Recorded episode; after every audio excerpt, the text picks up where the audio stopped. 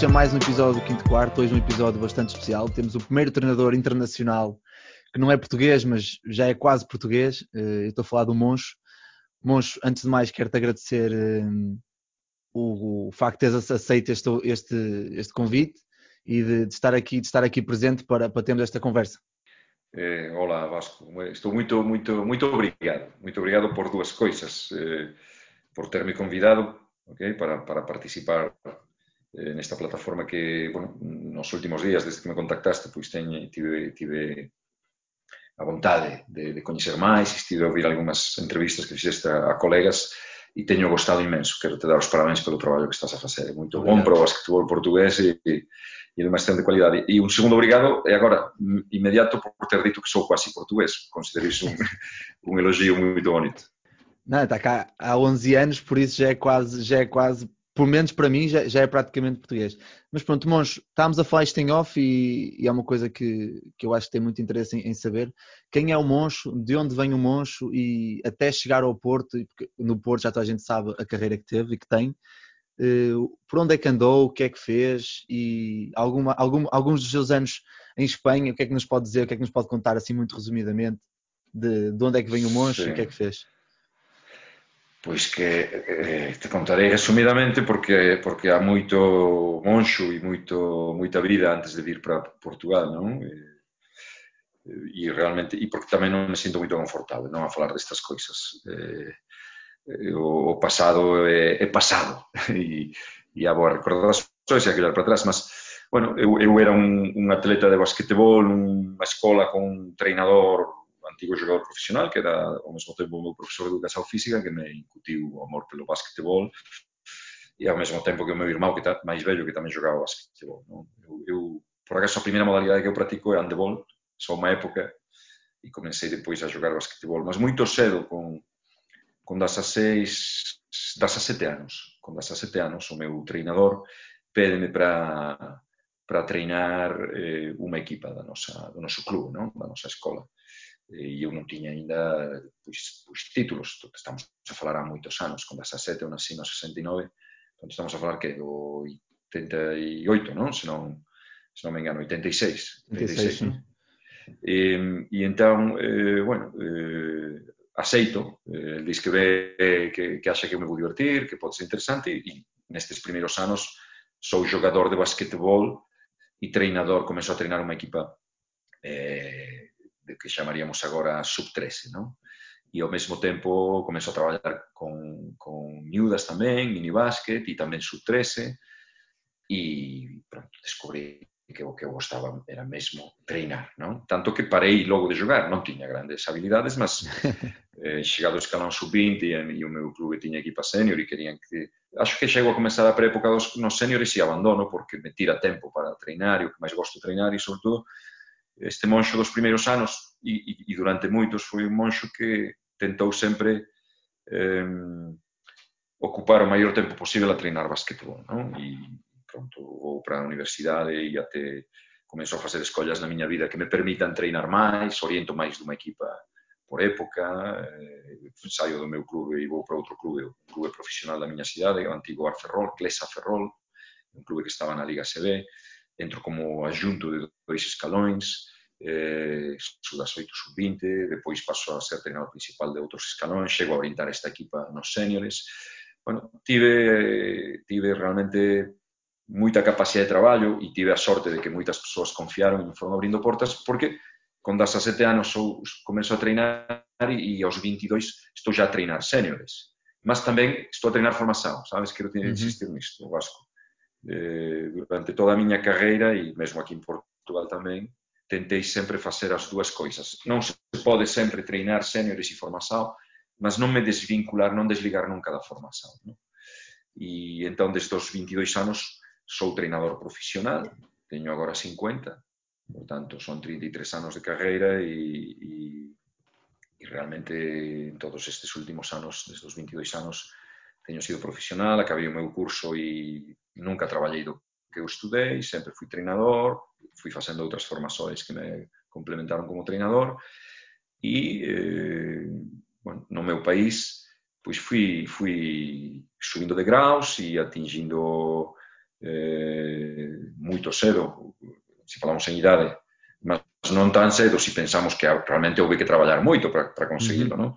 Fui atingindo o, niveis elevados, non? Como foi treinar na Liga Lebouro, que a segunda Liga Española, sendo moito joven, conseguí subir a Liga CB, orientei unha equipa pequena a Liga CB durante tres épocas, entrei nos cuadros da Federación Española, fui director do primeiro centro eh, de alto rendimento ou centro de formación de xogadores que abriu a Federación Española, era quase tan novo como os atletas que tiñamos lá, eh, e pronto, e fiquei, fui adjunto á Selección Española Senior cando o, o seleccionador Javier Imbroda asina contrato con o Real Madrid, eh, os jogadores da selección española, o actual presidente da Federación española, Jorge Garrajosa, os irmãos Reyes, Pau Gasol, eu era junto deles, peden ao, ao, ao presidente que me dé a oportunidade de ficar como seleccionador principal e fiquei como seleccionador principal máis épocas até que decidí sair.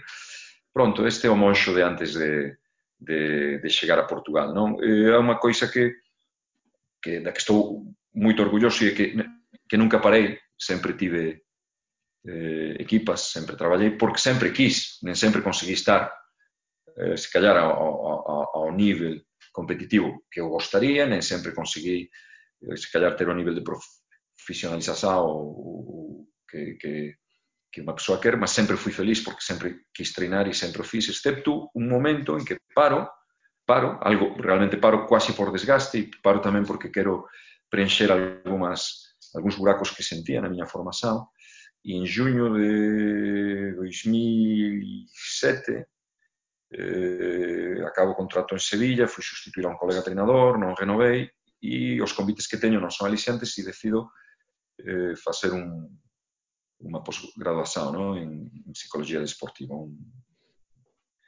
E pronto. Eh, Ou seja, deixa-me só interromper aí, mas deixa-me só interromper, desculpa aí. É interessante também, para quem nos está a ouvir, perceber que isto é em 2007, 2008, não é? Quando sai do, do Betis, Sim. em que, em que tira esse ano. Betis. Ou seja, em 2008, 2009, perceber que, ou seja, já há quase 12 anos atrás, perceber que a psicologia desportiva já tinha um peso, assim, um peso tão importante na, na sua formação enquanto treinador e depois no, no que vai passar para, para os atletas dentro de campo. Sim, era moito importante. Eu te, sou honesto, contacto coa psicoloxía deportiva ven de, de moito tempo antes, felizmente, de ter traballado en boas estruturas, tamén ven de, pois, da, da vontade de querer aprender. Eu era moito autodidacta. Lembro, o primeiro de psicoloxía deportiva que chega ás miñas mãos, puf, ainda pouco tive na mão, oye, editado nos primeiros anos 90, en inglés, non percebía nada, lembro pasar horas con un dicionario, con un dicionario a tentar lembro estar como dicionario de, de, de español-inglés, non? Inglés-español e ao mesmo tempo aquel libro de psicología, bueno, sempre, sempre achei que era moito importante. E, e neste momento en que, en que teño aqueles convites e, e decido non orientar unha equipa, me pareceu que era interesante facer este, este curso e desde dúas perspectivas, non? Primeiro, completarme como treinador e ter, e ter máis valencias na orientación claro. de, de equipas, mas tamén e me ajudou moito en termos tamén pessoais, eh, de, de gestão de, da minha, da minha sim, própria sim, sim, psicologia, não? É? Foi, foi interessante. Sim, e depois, e depois de, dessa pós-graduação, então é, é, quando vem para o país vizinho e começa aqui a, a caminhada em Portugal? Sim, bueno, coisas que acontecem por, por, por às vezes por acaso. Eu, eu tinha acompanhado muito a, a seleção portuguesa com o Valentim Melinchuk no, no Euro de 2007. Eh, tiña gostado inmenso da, de tudo o que estaba a ver lá, non? Primeiro do, do treinador, eh, de un treinador no que, como que me sentía moito identificado, porque eu tiña visto a Valentín treinar a selección portuguesa sub-20. Eu tiña vindo a, a un clínico en, en Lisboa, uns anos antes, e tiña encontrado nun campeonato de Europa sub-20, divisão B, tiña visto a selección portuguesa eh, orientada pelo treinador que era, me decía, sabía que era o seleccionador senior de Portugal, non? E dixe, este tipo é como eu, gosta das mesmas coisas, olha, fabuloso, non? Que non ten problemas, non se caen os anéis, como decimos en España, uh -huh. non é treinador de profesionais só, realmente traballa tamén con, con atletas máis jovens.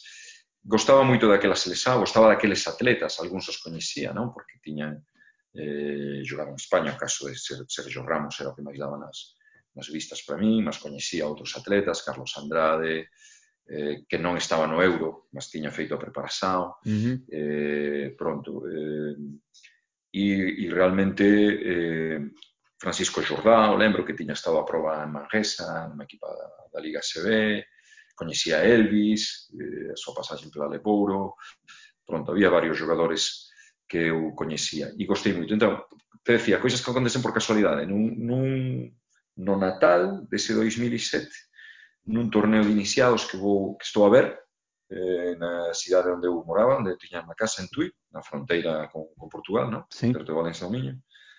Encontro con Carlos Vaqueiro, eh, todos coñecen, fez un, un excelente traballo na, no Clube da Gafaña, non? Como, como coordenador e treinador e, e, está agora no, no Fútbol Clube do Porto.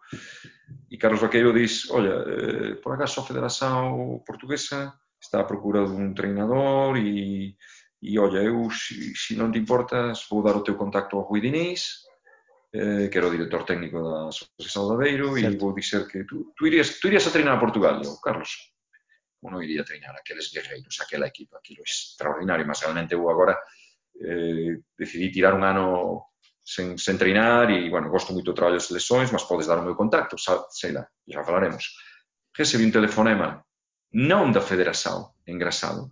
Pasa, depois desta conversa con Carlos Vaqueiro, me telefona un día para dicerme que queren marcar unha reunión comigo o, o clube que é o Varense. Certo. O Varense porque sei que o Luís Magallás, treinador do Varense, saíra para Angola e entón naquele momento me peden unha reunión, me ofrecen ser treinador do Varense, teño moito cariño por o Varense, por moitas coisas, mas unha delas e teño moito respeto pelo Varense, pelas persoas que traballan lá, non? e uma, mas unha delas tamén é esta, foi o primeiro clube portugués que intentou contratar, e me reuní con, con o doutor Arala Xaves e con outras persoas do clube eh, e pronto, non, non houve, bueno, houve un convite e, e, e, as, e as veces tamén por, por ouvir a outras persoas. Se calhar non, non, non me deixei guiar pelo, máis pelos sentimentos que eran bons, eran de dizer que sim e, e, e nesa reunión eles me dicen o Monxo probablemente vai ser convidado pela Federación Portuguesa realmente, a sério, não? Bueno,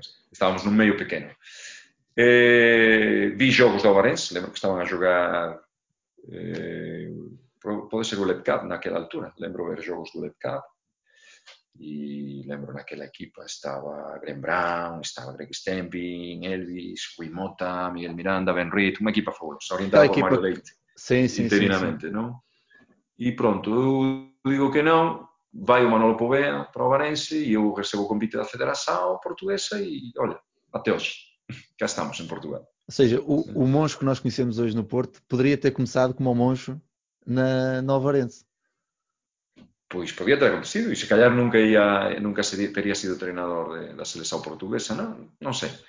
E, tamén non sei se estaría 11 anos no Varense como estou no Porto, mas realmente o proxecto que me apresentou o Varense era fabuloso. Fiquei moito moito realmente olha, foi, foi moito bom para eu depois se calhar aceitar traballar para a Federación, decir, o meu primeiro contacto con o basquetebol portugués é con persoas primeiro con, con un nivel intelectual altísimo e, e con unha capacidade organizativa que me demostraron e tamén coñecimento do, do, do esporte e do básquet tan bon eh, que realmente este, primeiro impacto é, é muito positivo. Não? Sim, eu não sei se haveria, se haveria um impacto mais genuíno e, e, melhor para se ter no, como primeiro impacto em Portugal do que, do que na, na secção da, da Ovarense, porque realmente Ovar é uma cidade que, que respira, respira basquetebol em todos os, os que tem, é uma coisa impressionante.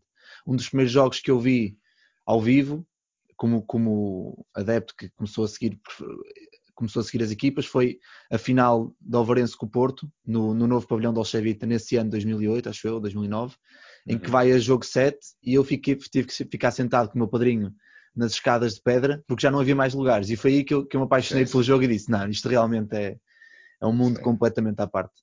Daí. Estás a falar um playoff extraordinário. Eu acompanhei muito porque era selecionador já e uhum. vi os sete jogos desse playoff que foram, foram fabulosos. Não? uma muito boa equipa por parte do futuro do Porto, curta, muito máis curta na rotación, un plantel menos profundo, como como gostamos de dizer en España, que o do Orense, mas de moita cualidade tamén, e jogos fabulosos, realmente ir ao jogo 7, no jogo 7, se non me engano, gañou con moita autoridade. Quase 40 pontos foi. Orense, sí, sí, sí. Por, portanto, probablemente o futuro do Porto acusou tamén o desgaste non? daquele traballo, claro. e, e na teoría, no papel, realmente, sendo objetivos, o Varense era uma equipa superior. Né? superior. Muito bem. E depois da seleção, o Moncho na seleção está, se não estou em erro, dois anos, né? dois, três anos. E... Três verões, sim. Três verões, não é? E entretanto entra, entra na estrutura do Porto em 2009, 2010. Uh, como é que foi entrar num clube tão categórico português e com, tanto, com tanta história como o Porto? E que tipo, de, que tipo de mindset e de pensamento é que o monstro da seleção e o monstro vindo da ACB trazia para esta, para esta potência portuguesa? Bueno, te, te posso contar uma história semelhante, é decir, ter sido seleccionador de Portugal durante tres verões, antes de chegar ao Porto non son tres, non? É, é, é unha época e meia, mas vou coñecendo os jogadores, eh, vou acompañando moito o campeonato, vejo moitas coisas que gosto da organización dos clubes. Estábamos ainda, eu acho que con unha inercia estes clubes de, de, de aínda ficaban non? algúns sinais do que tiña sido a antiga Liga de Clubes, sinais bons. Eh, e, por tanto, a imagen que daban clubes como Porto, Benfica, Valencia era, era fabulosa, gosto. Eh, teño que recoñecer a miña ignorancia até esa altura, realmente, mas ao ser seleccionador, comezo a ver o, o, o nivel técnico táctico das equipas, o potencial, e, por acaso, a equipa do Fútbol Porto é unha equipa que gosto, eh, e, e como tamén vou, me vou cada vez integrando máis, digamos, no desporto portugués, na sociedade portuguesa, vou coñecendo eh, a magnitude, non? ou a importancia que ten un clube destes, un, unha modalidade como o basquetebol, mas dentro dun clube importante do futebol non? Eh, mundial, non só portugués. Por tanto, estou na festa do básquet eh, e o profesor Mario Bajos eh, bueno, diz, vamos tomar un café, monxo e tal. Teño que te contar unha coisa, os, Eh, os, os pessoas do Futebol Clube do Porto me perguntaron por ti. Perguntaron a tua opinión e, e pronto, non sei se eu posso dar o teu contacto e tal, e eu fiquei Mario, claro, mas déixame pensar, non sei, realmente, eu estou na seleção, teño... Pasadas umas horas, o, o Mario Saldaña me diz, Monxo, recibi un telefonema eh, acho que foi Fernando Gómez que ligou a Mario Saldaña, director na altura era Fernando Asunsao, uh -huh. eh, queren falar contigo, e eu autorizei, porque no meu contrato coa seleção portuguesa tiña esa posibilidade, fora a propia Federación Portuguesa que colocou esa cláusula de poder orientar un clube. E, e eu disse, mas isto é espetacular. O Futebol do Porto non falou comigo, realmente. Pediu opinión a persoas que me coñecen, e a, mas falaron primeiro co presidente da Federación. Isto é espectacular. Por tanto, já foi unha boa entrada, sabes? Já gostei. Dice, isto, isto, isto é, isto é. Entón, Mario Saldaña autoriza esa reunión e eu me, me reuní eh, pasado un tempo, pasado un tempo, me reuní con, con Fernando Gómez, actual presidente da, da Federación Portuguesa de Futebol, e con Fernando Asunsao, eh, en Ponte da Lima, Ponte, Ponte de Lima, me, me reuní lá e, e falamos de, bueno, a época para eles non tiña cogido ben, tiñan ficado en oitavos, eliminados no, no, no playoff eh, en cuartos de final, pelo Benfica, nos tiñan gaño títulos, era unha, foi unha época moito complicada para moitos clubes, eh, é aquela época das jornadas cruzadas.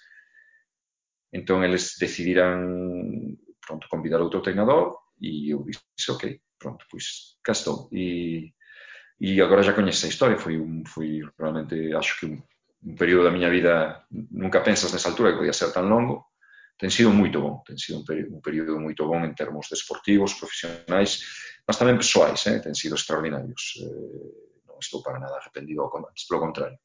E das decisões mm, das millores decisões que, que teño tomado na miña vida, das que mellor ten corrido, que mas, mas quero, quero falarte disto como algo que abrange máis do que ser treinador de fútbol do Porto, eh? Uh -huh Isto fez que eu ficase en Portugal e que morase en Portugal.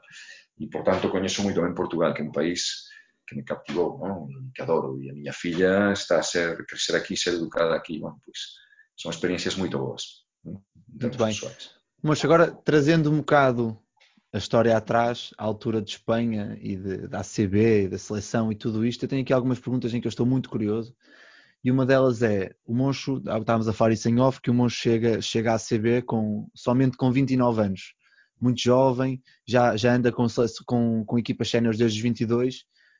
como é que é o caminho desde o, o, primeiro treino que dá com 16 anos, em que ainda é jogador e está lá porque um treinador lhe pediu uma ajuda, até chegar à ACB, como é que foi o caminho? Que dificuldades é que, tendo em conta que era um treinador jovem em Espanha, que é uma das maiores potências mundiais a nível de basquete, que tipo de, de dificuldades é que teve e, e, como é que se manteve no caminho certo para dizer, ok, é isto que eu quero, é por aqui que eu vou, é voltar sempre por, por chegar mais, mais, mais longe? Bueno, un monxo que comeza con, con aqueles aniños a treinar sen saber nada, é un monxo que joga e, por tanto, o que faz é o que todos os treinadores que se inician, non? repete con os seus atletas miúdos os exercicios que gosta, que, que faz o seu treinador con el, non? Por tanto, os meus mm. primeiros treinos, os meus primeiros tempos son unidades de treino probablemente con, con moito pouco rigor en termos estruturais, desde progresores pedagógicas, probablemente os propios conteúdos son, son serán caóticos, non? Eh, saltando en termos, en termos de foco para os atletas, mas, mas há moita vontade non? e gosto. Então, eu naqueles, naquela primeira época já, já me inscrevo no, no curso, tamén moito motivado pelo meu treinador, e faço o nivel 1, e, e fiz en poucos anos cumprindo os prazos necesarios o nivel 1, nivel 2 e nivel 3. Acho que fui o treinador na altura eh, titulado como nivel 3 máis joven de sempre en España tamén, lembro, Fui en, en Zaragoza eh, no ano 92 okay? portanto, con, con 23 anos na, na altura. Eh, un curso nivel 3 de España era, era durísimo. E, e pronto, e me decías, quando con 29 anos vou treinar na CB, há moito treino já na, e moito traballo feito e há moito coñecimento, non? Eh, e há moita información, mas bueno, a información non garante o coñecimento realmente. Sempre fui un devorador de, do traballo de, de un devorador de libros, eh, eh, bueno, son os primeiros anos da internet, mas sobre todo que manejamos son libros trazidos por amigos que, uh -huh. que van aos Estados Unidos. Mm, gostei sempre de ver moitos treinos, moitos treinos. Eu ia ver moitos treinos, que é unha coisa que que tamén que me coñece en Portugal sabe que, que, que a miña filosofía. Eu, eu cando era convidado por un clube, lembro cando este monxo comeza nunha escola e é convidado por, pelo clube profesional da miña cidade, eh, pedí que me permitisen ver os treinos da equipa senior, non? que era unha equipa Liga SB. E, uh -huh. e lembro que a persoa que me, o coordenador da formación que me ven convidar, diz, como? Mas que estás a falar? os treinos de equipaseño non os ve ninguén, que Liga se e eh. ah, non os ve ninguén, entón non me interesa, fico na escola a treinar. Eu non pedí diñeiro, non pedí nada, son vocês que me convidan, eu quero ver os treinos da equipa. Entón foron preguntar ao treinador desa equipa, senior, da Liga CB. Estou a falar del porque será importante depois na miña carreira. Chámase Ricardo Evia. É unha das persoas máis importantes da miña carreira profesional porque me abriu portas. Dicen, olha, nós convidamos a un tipo que anda lá a treinar sudas oito numa escola e que ten algún xeito, E a condición que nos está a por eh, é que quer ver os treinos da tua equipa. A serio. Estamos a falar, pensa, moitos anos. E o, e o tipo diz, non vejo ningún problema nisto. É máis, quero coñecelo. Pois, então, claro. Me permiten coñecer a ese treinador, me presenta e tal, e, e el diz, olha, estás a porta aberta, podes vir aos treinos sempre que quiseres.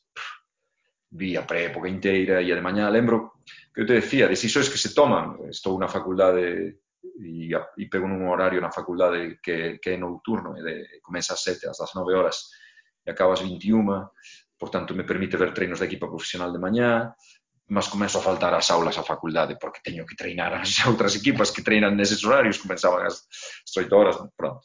Eh, mas, te decía, devorei moita información, por tanto, o monxo que chega a Liga CB é joven, mas é monxo con moito básquet, con moitos treinos vistos, con moitos xogos, E un monxo que pasou por, por todos os escalóns, Vasco, isto é importante, non? Uh -huh. Eu, como todos os jovens que se inician, teño ambicións, teño soños que na altura parecen desmedidos ou desproporcionados, non?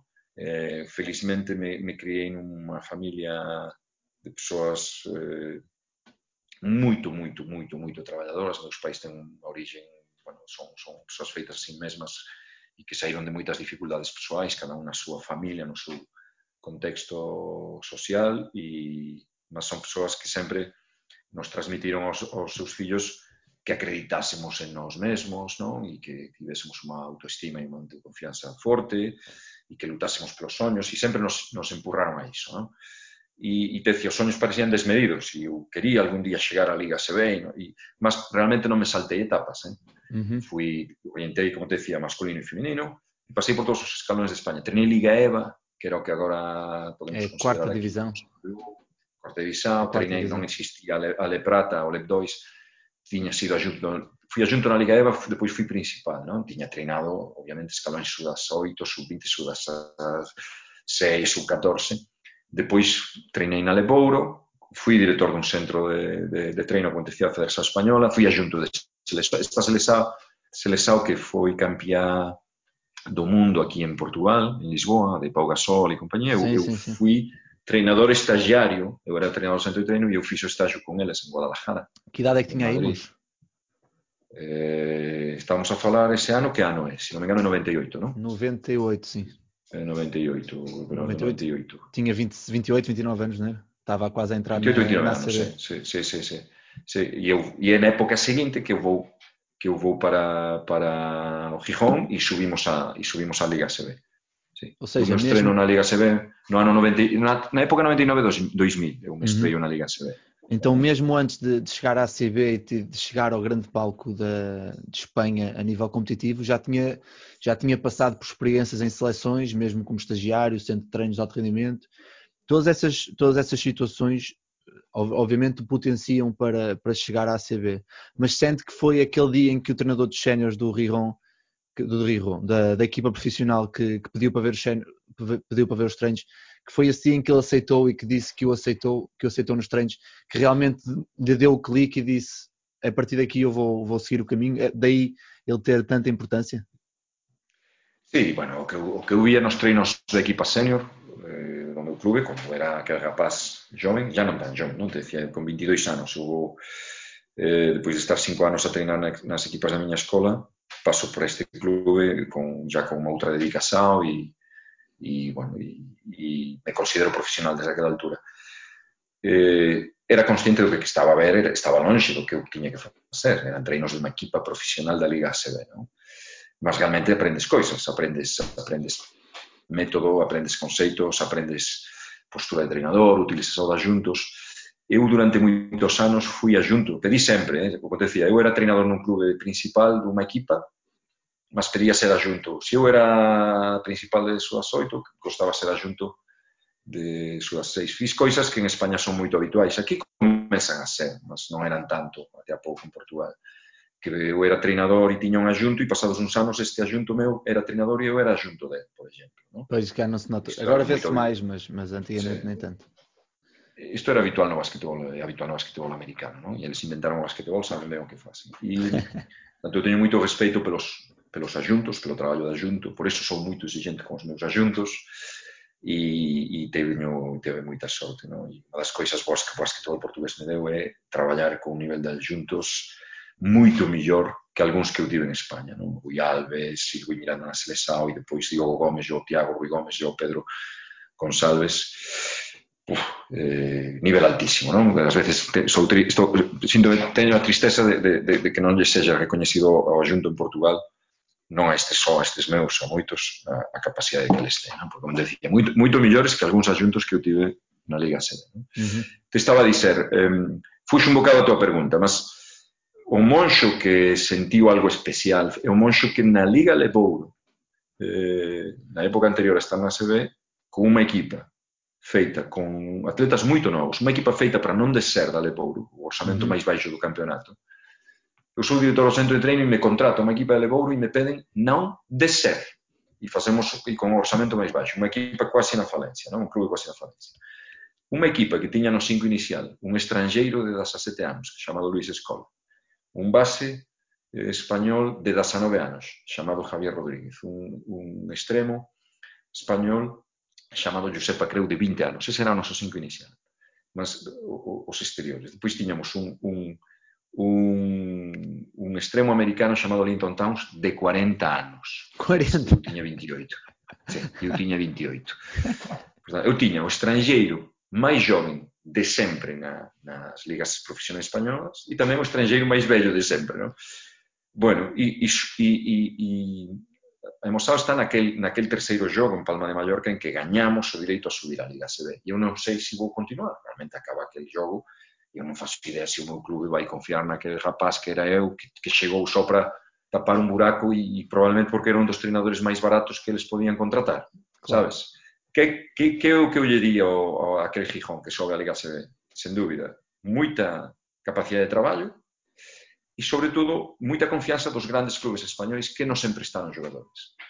O meu percurso até aí, eh, e sobre todo en España, me recoñece moita capacidade para reclutar jogadores, para detectar talento, eh, e o tempo depois teu a razón, non? as persoas que pensan así, tanto en España como en Portugal, acho que máis das miñas características maiores características é a capacidade para, para, para reclutar bons jogadores e depois tamén a coragem, porque hai que ter alguma coragem para pôr jogadores jovens a jogar em profissionais. Não? Isso é uma, uma, uma questão que eu tenho, isso é uma questão que eu tenho para si, peço desculpa interromper, que é uh, a capacidade que um treinador tem que ter para colocar jovens jogadores uh, a jogar, né? neste caso o seu 5 inicial tinha, tinha, tinha miúdos, 3 miúdos com 20 anos ou menos, o facto de ser um treinador jovem a entrar no mundo dos grandes, por assim dizer, ajudou essa mentalidade de que os atletas mais novos também podem ter, podem ter um, um ponto, um ponto importante na, na construção das equipas? Bueno, dúbida, non? Unha das grandes motivacións que eu teño como treinador, primeiro, é, é construir os jogadores. Eu, uh -huh. eu sou da idea de que un jogador de basquetebol está en formación permanente, non? Cústame moito, a unha, unha idea moito unha crenza moito consolidada en Portugal que a mí me custa moito e, e, e se calhar nisto é no que menos portugués eu sou, non? que aquilo de tal jogador se formou, eu, eu lembro xogadores non? de 16 anos, por exemplo, que chegan a un club e dicen está formado, ou seja, ten 16 anos, chega ao Benfica, mas se formou eh, já ben formado con 16 anos, é que se formou no Barreirense, non? Iniciou a súa formación no Barreirense e vai continuar a formarse no Benfica e depois vai formarse eh, na universidade non sei onde e depois vai acho que me estás, estás a perceber, non? É sí, sí, sí, sí. Os atletas non están formados. Un atleta de 39 anos non está formado. É unha coisa bonita do desporto e da nosa modalidade. É dicir, que se, estamos en permanente crecimento, non? E temos a capacidade de, de facer millor a mañá o que, o que hoxe, ou de facer a mañá o que hoxe non conseguimos facer. Por tanto, eh, unha das grandes motivacións que eu teño como treinador é esta, construir jogadores. Gosto moito, non? E, e gosto moito do treino. E, e pronto, en España fiz isto e acho que en Portugal é, é obvio, non? há moitas provas dadas, que é eh, ajudar atletas jovens a, a entrar en dinámicas profesionais, estiarse na liga e, obviamente, depois a súa, o seu potencial vai por a cada un no, no patamar onde consegue chegar, non? Mas comigo se estriaron moitos jogadores na liga ACB, aqueles jovens que eu te estou a dizer que uh -huh. eran titulares, o estrangeiro máis joven de sempre, con 17 anos, eh, chamase Luis Escola, por tanto, quen coñece NBA, estamos a falar, claro, mas quen ten coraxe para pegar nun tipo de asasete? Que Luis Escola non era o que depois jogou Houston Rockets ou Indiana Pacers vale. tanto tempo, non é o que foi campeón olímpico con Argentina, non é ese Luis Escola. O Luis Escola das 17 anos é un tipo con moito talento, mas que quería driblar a bola e batía na ponta do pé. Estás a ver? E, e, e claro, e que, e que para entrar ao sexto facía pasos máis... Quero dizer, a, a, a que ter a coraxe, mas eu acho que todos os treinadores, todos, todos, todos, todos a temos. O que podemos é non ter depois, se callar, a sorte, non sei, chamalle como fixeres, ou a habilidade, de lutar, de lutar, non, Vasco, de lutar, e tú vais eh, jove, vais pasar con isto, contra o, o noso, o contexto no que, no que estamos a traballar. Te vou dar un exemplo. Eh, nós vamos confiar sempre no atleta que traballa e nós treinadores percebemos o potencial logo, non? E nós acho que ni, ningún treinador, ningún, ningún treinador no mundo deixaría de sentirse ben.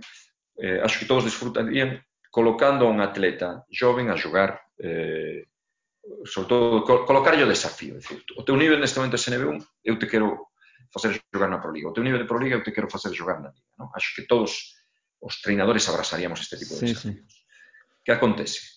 Que quen está a tua volta non. Decir, a presión moitas veces do público, a presión do director, a presión de, mesmo da a incomprensao da comunicación social, faz que non consigas ultrapasar todas as barreiras que esa presión coloca. Non? Por tanto, a chave é esa. Decir, te, o que eu te decía, ter unha autoestima forte, ter unha creenza forte e confianza en que as coisas ten que ser así. Eu lembro un jogo dos que, dos que máis mágoa me faz na miña reputación en Portugal, que, que é un jogo que se perde, somos eliminados pelo, pelo Iliabon, muito ben orientado por Ricardo Vasconcelos, somos eliminados para a Taça de Portugal a, a, a tres épocas, acho que foi. Foi depois de sermos campeões eh, de Liga no ano seguinte, eh, somos eliminados no Dragão Caixa por, uma, por un Iliabum que joga un basquetebol de moito nivel e que faz un jogo fabuloso. No? Primeiro, bueno, primeiro que dizer é é máis fácil pôr en causa o nivel do Porto, que foi o que se fez, que recoñecer o bon traballo de Iliabum. Había que claro. as dúas coisas. Decir, o, Porto debía ter gaño, nós debíamos ter gaño, temos nivel para aquilo e éramos potencialmente mellor equipa, mas non fomos. Nese jogo se estrea Vladislav Boitso. Nese jogo se estrea Vladislav Boitso. Estás a ver? Que é un uh -huh. jogador moito importante e vai ser un, para nós e, e vai ser moito importante no basquetebol. Ou seja, há três anos ele tinha 17.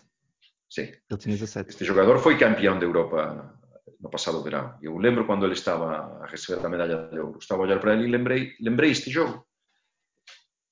Nós cando perdemos co Iriabu, non faltou quen dixi, estou a falar persoas que teóricamente ben coñecer, persoas moito próximas de min, persoas moito antigos treinadores, sabes? Persoas do noso clube, as do básquet, que curioso non é, Dicir, isto non é, non, non, non, non son as persoas do Porto que non son do básquet. son persoas do básquet, ah, perdemos é que a quen se lembra? Este non se lembra de pôr ao Vlad Boison nun jogo tan importante como este.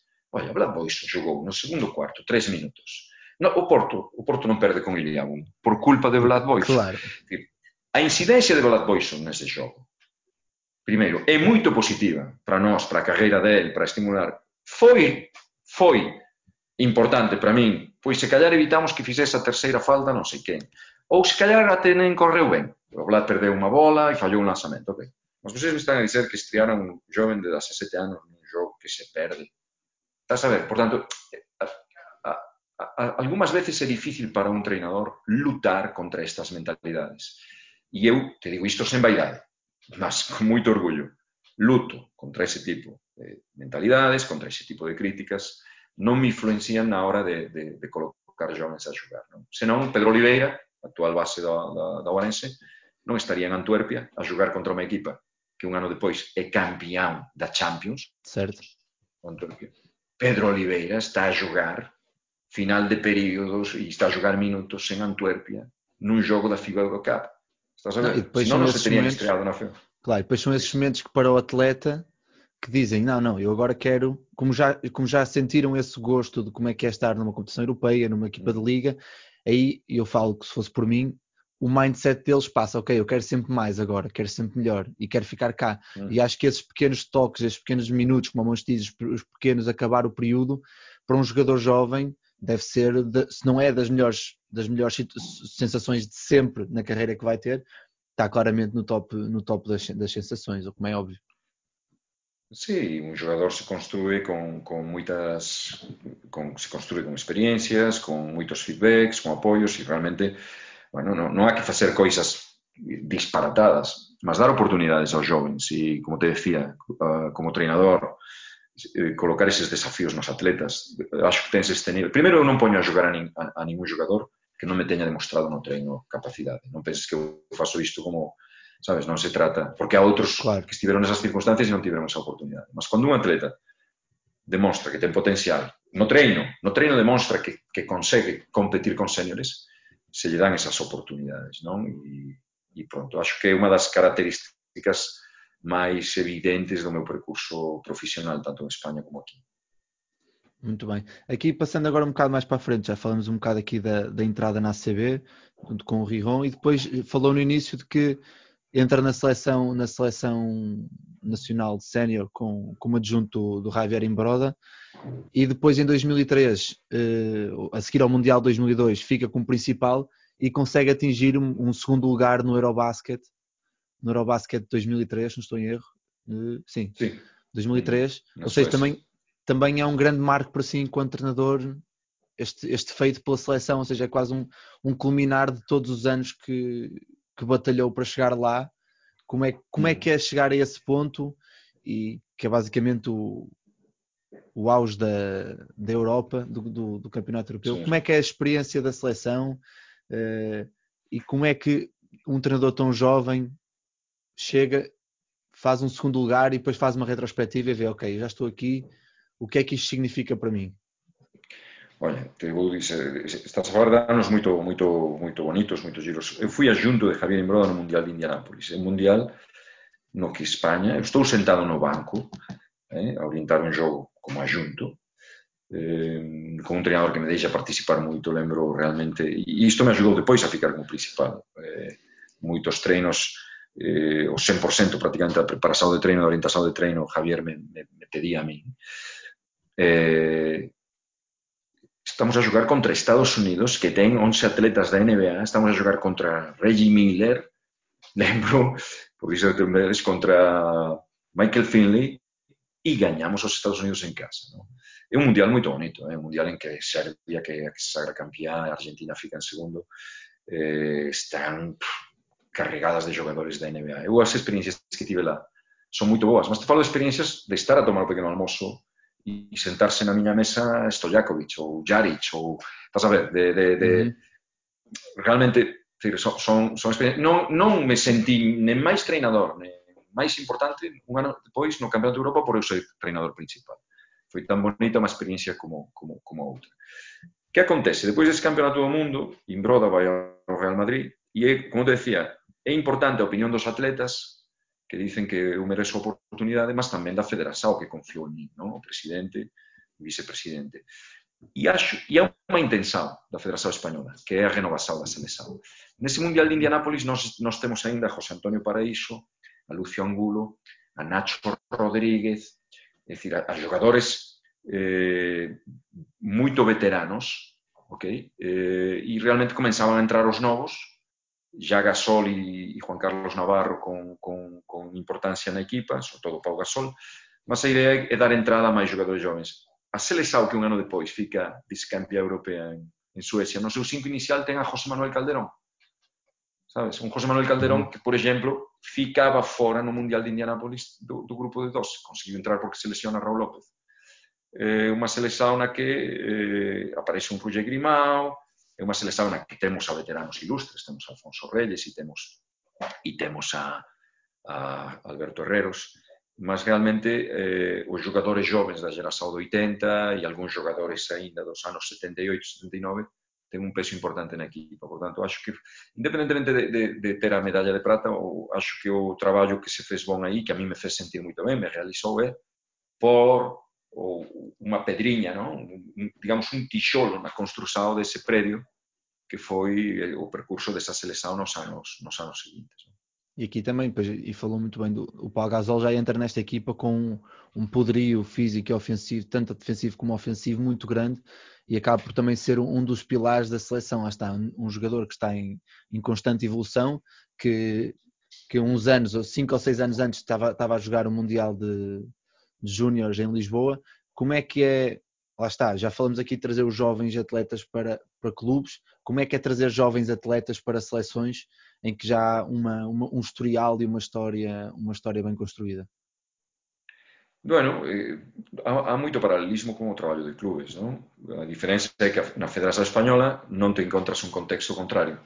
Te estimulan como treinadora que fasas iso, non? Por eso te decía, moitas veces é importante como pensa a tua dirección, é importante como transmite o teu clube e o teu departamento de comunicación como sabe transmitir que esa é a filosofía, España está obrigada, entre aspas, a gañar mas estrellas jovens. Estás a ver? Que nós non estamos a falar de que é o que aconteceu no Porto.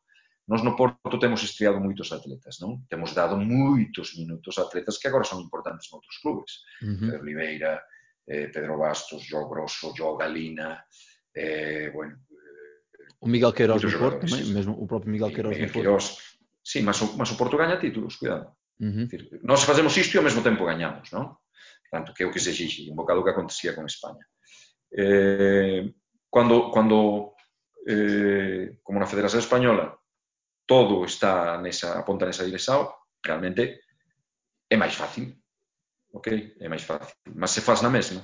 E aquí no Porto temos feito na mesma. Non? Obviamente aquí aproveitamos a un momento en que o clube dá aquel paso atrás e de criar o proxecto Dragon Force, que é un proxecto a curto e medio prazo, realmente, perdón, a medio prazo eh, e longo, mas foi máis curto do desejável eh, para mí, mas foi, bueno, se demostrou que era que, que, que foi que foron boas decisores e, e realmente eh, traballamos con moitos jogadores jovens, conseguimos reclutar algúns dos millores jogadores portugueses, non, a, non a todos, porque há outras opções en Portugal tamén moito moito moito boas, moito moito válidas, há outros clubes que traballan moito ben, mas tivemos algúns jogadores que se decidiron formarse con nós e pronto, e, e correu moito ben, porque nese proceso a un campeonato nacional, a, non sei, unha taza de Portugal, dúas tazas da Liga, dúas supertasas, eh, ou tazas Hugo dos Santos, eh, bueno, realmente se mantén se mantén a inercia de títulos de anos anteriores, non? Eh,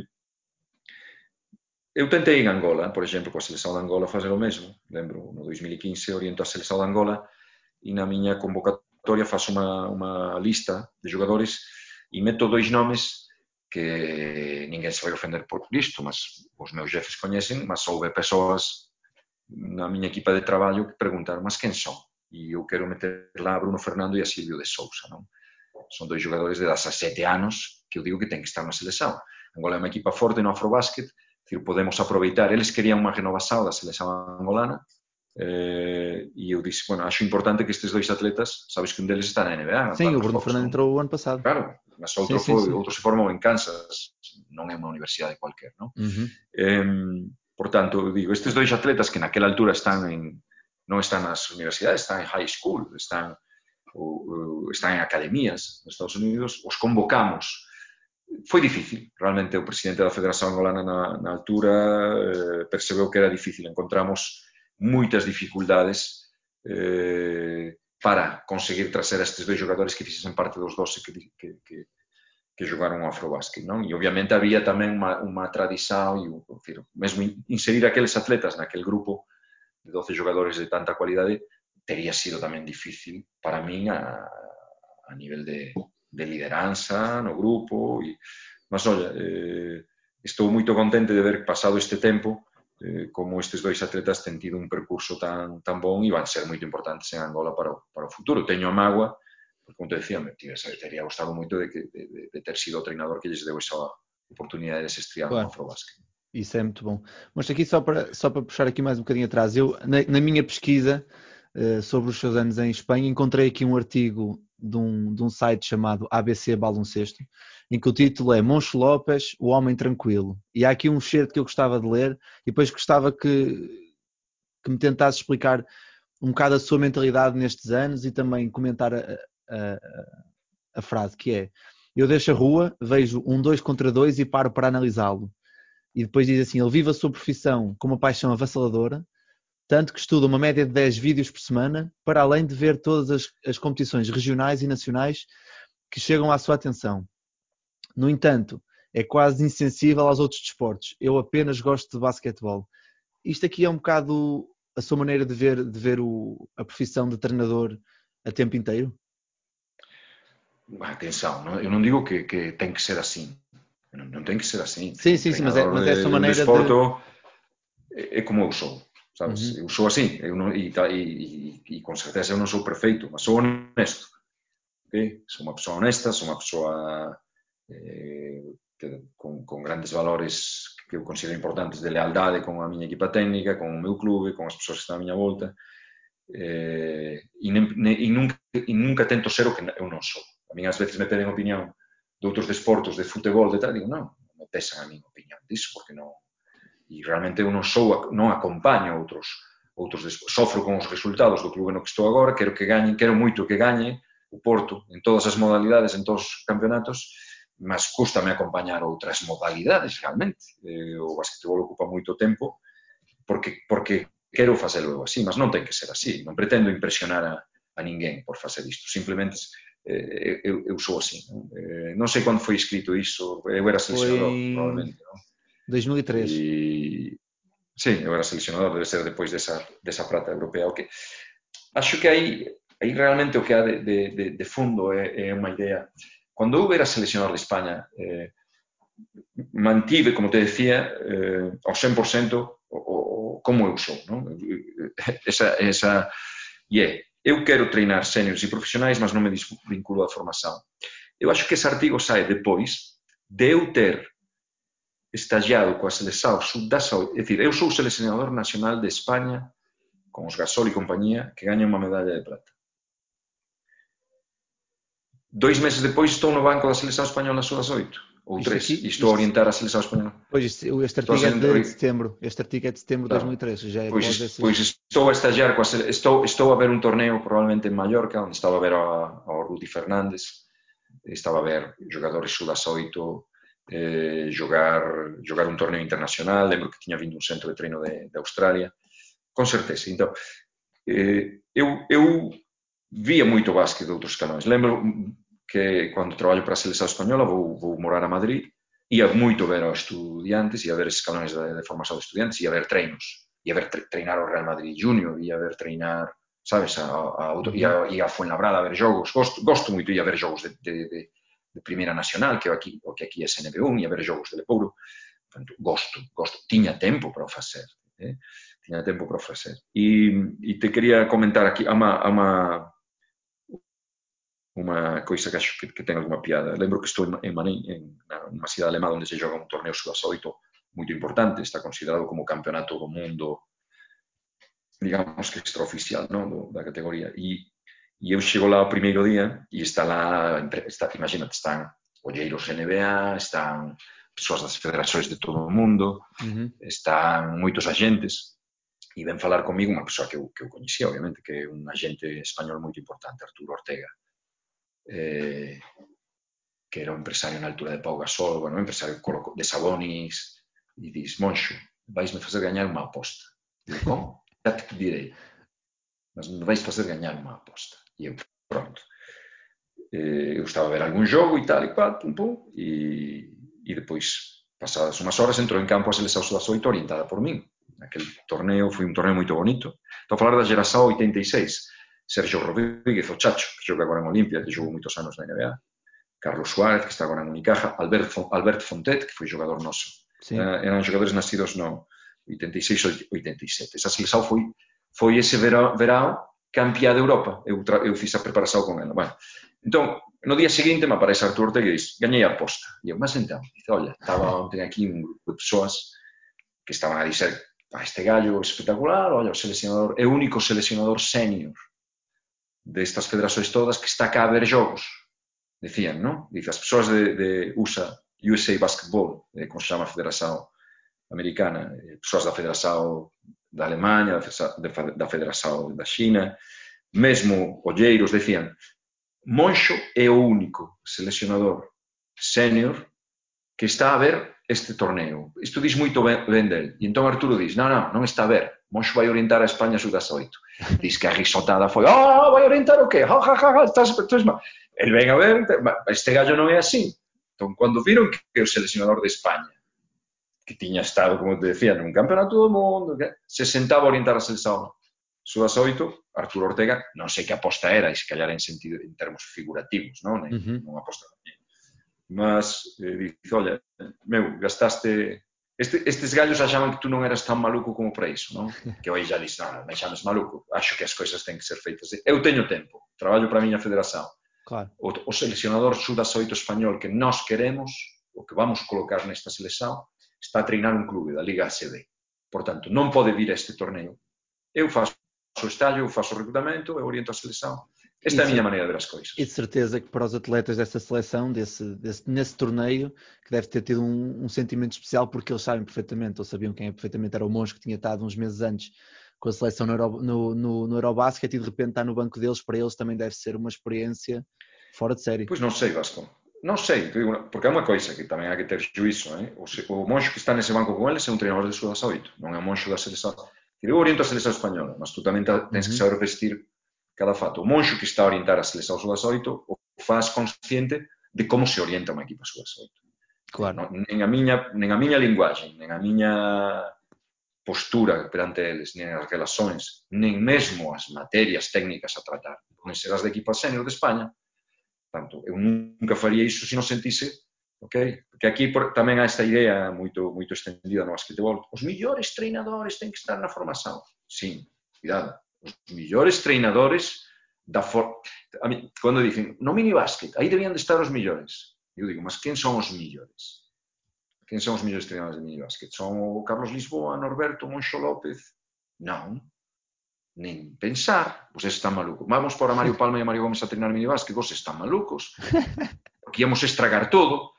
No minibásquet terán que estar os millores treinadores do país de con competencia, habilidade, claro. claro. Cuidado, non? Por exemplo, estaba a ver onten, eh, gostei moito da, da de, de, de Pedro Martínez, non? No, que fez a NTV, sí, sí, sí. e coñezo moito a Pedro da moitos anos, coñezo son da moitos anos, e, e estaba a ver preguntas que se facían depois, e, e vi a súa citação e, e realmente eu pensaba, están a meter están a meter ao Pedro nun, nun compromiso, começaron a perguntar coisas, achas que no formação se ten que jogar de costas, sabes?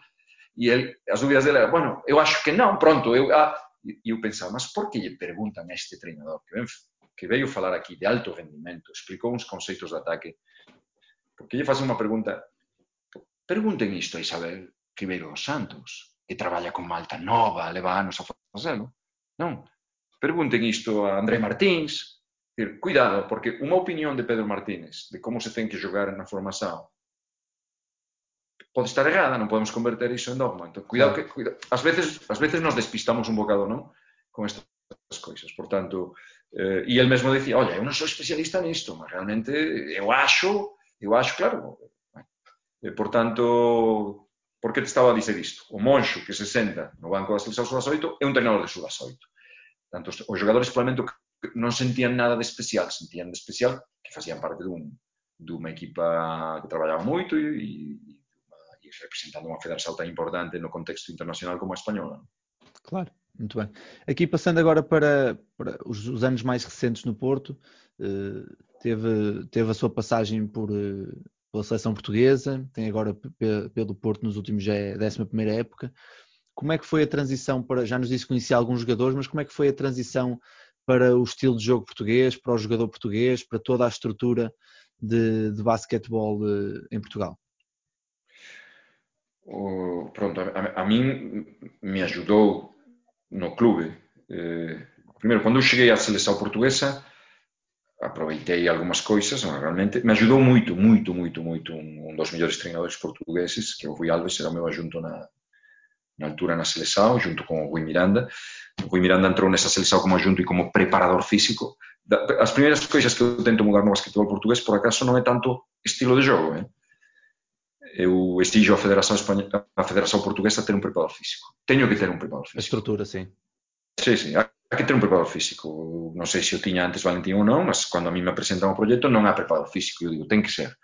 Ah, mas e a juntos eh, podemos ter ao Ruiales, tal, e me falan de Rui Miranda, e eu falo, me entrevisto co Rui Miranda, e digo, tú, tú tens coñecimento, podes ser preparador físico, e ele orientou a preparación física da equipa. Rui Miranda, alén de ser, de facer un traballo como ajunto, como treinador ajunto tamén. Non?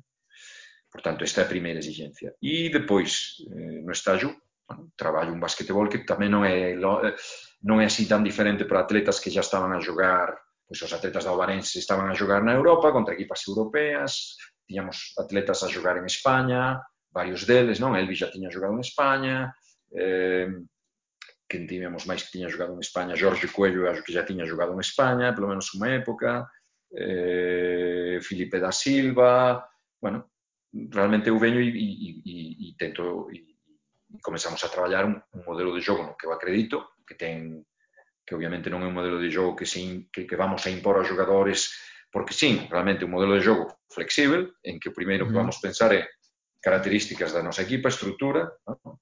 o modelo de xogo ten que se adaptar a termos dois cinco ou non termos dois cinco. Ten que se adaptar a termos eh, penetrais a tiradores ou penetradores, non as dúas coisas. Por tanto, nos tentamos encontrar na miña filosofía de xogo aqueles conceptos e isto ajudou moito o Rui Alves, que permitan tirar o mellor rendimento posible, o maior rendimento de, dos atletas que temos a nosa disposición. E, e non é difícil, acho que non foi un, un trauma para ninguén. Aceitase de prácticamente todos, é dicir, non todos, eh, tamén sempre ves algún xogador que o tiras da súa zona de conforto, ou sobre todo se si ten que mudar, aquel xogador que ten que mudar, non é tan, mudar o que coñece, sabes? Non é que tú lles pesas a facer algo que non é capaz son atletas, isto já ten a ver, algunhas veces con feitío, non? As persoas que somos son moito tradicionalistas e quen só coñece unha maneira de ver as coisas ten moita dificultade ás veces para explorar outra que pode ser tan boa, ou pelo menos concederte o beneficio da dúbida, vou experimentar, non? Claro.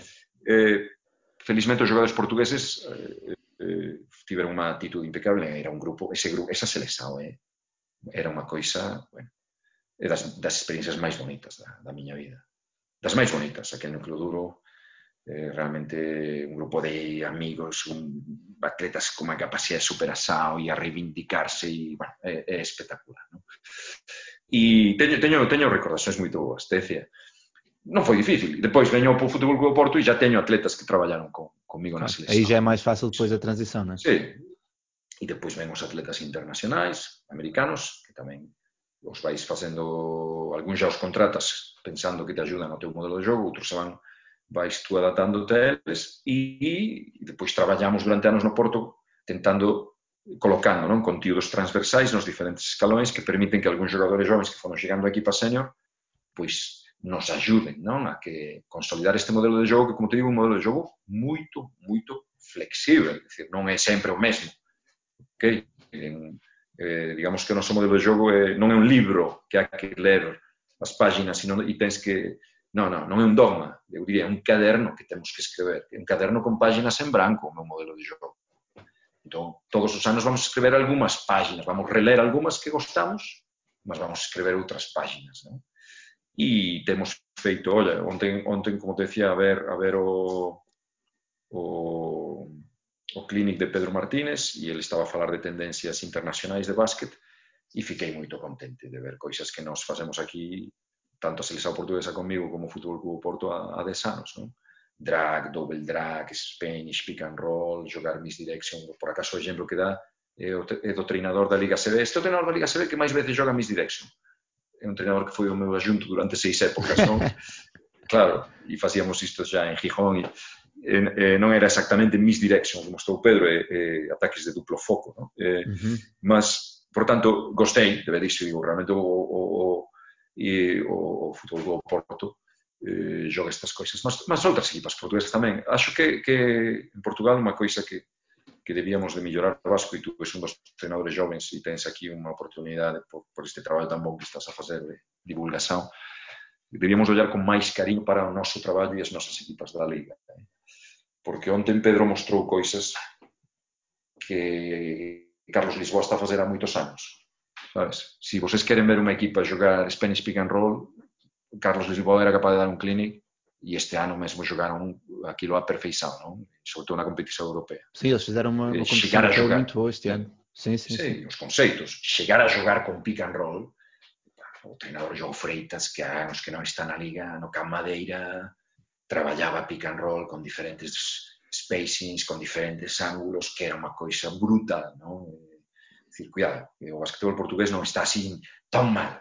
Okay? O que acho que nos falta ás veces é acreditar máis nos mesmos, ollar para isto con, con máis cariño e, e obviamente, o, o que non temos, o que non temos son e, realmente se callar as, as janelas de visibilidade que, por exemplo, ten o basquetebol noutros países, non? Claro. Eh, porque se tiña que recoñecer moito máis o traballo dos treinadores que están na, na LPB. A LPB ten moita máis cualidade eh, do que se pensa. Sim, Eles este ano... Os portugueses moito máis cualidade do que claro. se pensa. Okay? E Obviamente, ano... sempre temos Diz, dis vascos. Non, dis, diga, diga.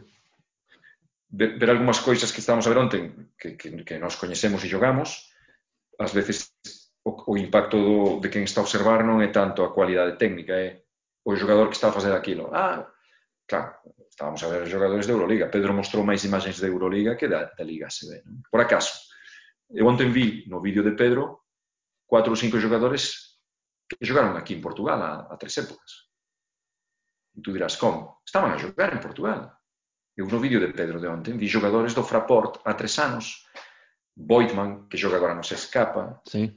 eh, Jordan Teodoro, base americano do Fraport, Matías Lesort, que xogaba no Nanterre, veio xogar aquí contra nós, en FIBA Cup. Aqueles xogadores que estábamos a ver ontem executar tamén. Eu vi bastantes que estiveron aquí a xogar, eh, contra o Pedro Bastos, e contra o Queiroz, e contra o Sacha Boroñac, e contra o Miguel Miranda, son os mesmos. Mas nós acho que temos que mudar. Estábamos ontem a olhar para aquilo e probablemente achábamos que aquilo era mellor. Mas por que non vieron vocês ao caixa e viron que como bueno, este ano acontece o mesmo, porque non me lembro do calendario do Benfica, mas, mas há moitos jogadores que nos últimos anos nas competicións europeas jogaron contra o Benfica que están agora a xogar Euroliga, non? Eu lembro un comentario dunha persoa do basquetebol depois do jogo contra o Fraport. Nós perdemos por pouco na Alemanha e perdemos por moito pouco aquí no Caixa e un, e un ex-treinador eh, acaba o jogo e me diz pa, que fica sorprendido de perder contra o Fraport porque acha que é unha equipa banal. Vas que fica e dice, isto, isto son as mentalidades que nos crían problemas. Claro. E hoje para ele disse, mas o Fraport é uma equipa banal? Mas aí claro. já é mais por desconhecimento do resto do basquetebol europeu, certo? Poderá mas ser. Estamos a falar de um, estamos a falar de um treinador que treinou na Liga, hein? e até há bem pouco, e estamos a falar de uma pessoa com responsabilidade em clubes, não? Mas eh, te surpreende, claro. E dices, mas, e eu pensava, mas tu não sabes que estás cá com... Nós acabamos de jogar contra jogadores que dentro de um ano vão jogar na NBA, que tu dizes que é tão boa a NBA. Tá? Eu acho que, não, acho que não é o desconhecimento vasco, acho que são os preconceitos, não? E depois também uma mentalidade que felizmente não é global, mas que é muito ibérica, é muito no meu país também, eh? non só, e ese non que é derrubar tudo, non? Sobretudo se eu não faço parte daquilo, aquilo que estou a ver é é merda. Desculpa, claro. desculpa a expressão. Não? Está à vontade, está à vontade. ok, podemos aqui, podemos aqui dizer. Aqui podemos então, tudo, aqui podemos tudo. Claro, claro. Não, mas é, colocou uma questão, entrou aí num tema que eu entrar mais à frente e que é uma coisa que este ano com o Benfica ficou muito presente na memória, que foi as campanhas europeias que as equipas fazem nos últimos anos, que são boas campanhas dentro do nosso, do nosso, da nossa bolha, mas que não conseguimos puxar adeptos e massa associativa para essas mesmas campanhas, ou seja, abrir os horizontes do basquetebol para fora de Portugal. Como é que se poderá fazer isso? O Monstro tem uma, uma tática para fazer?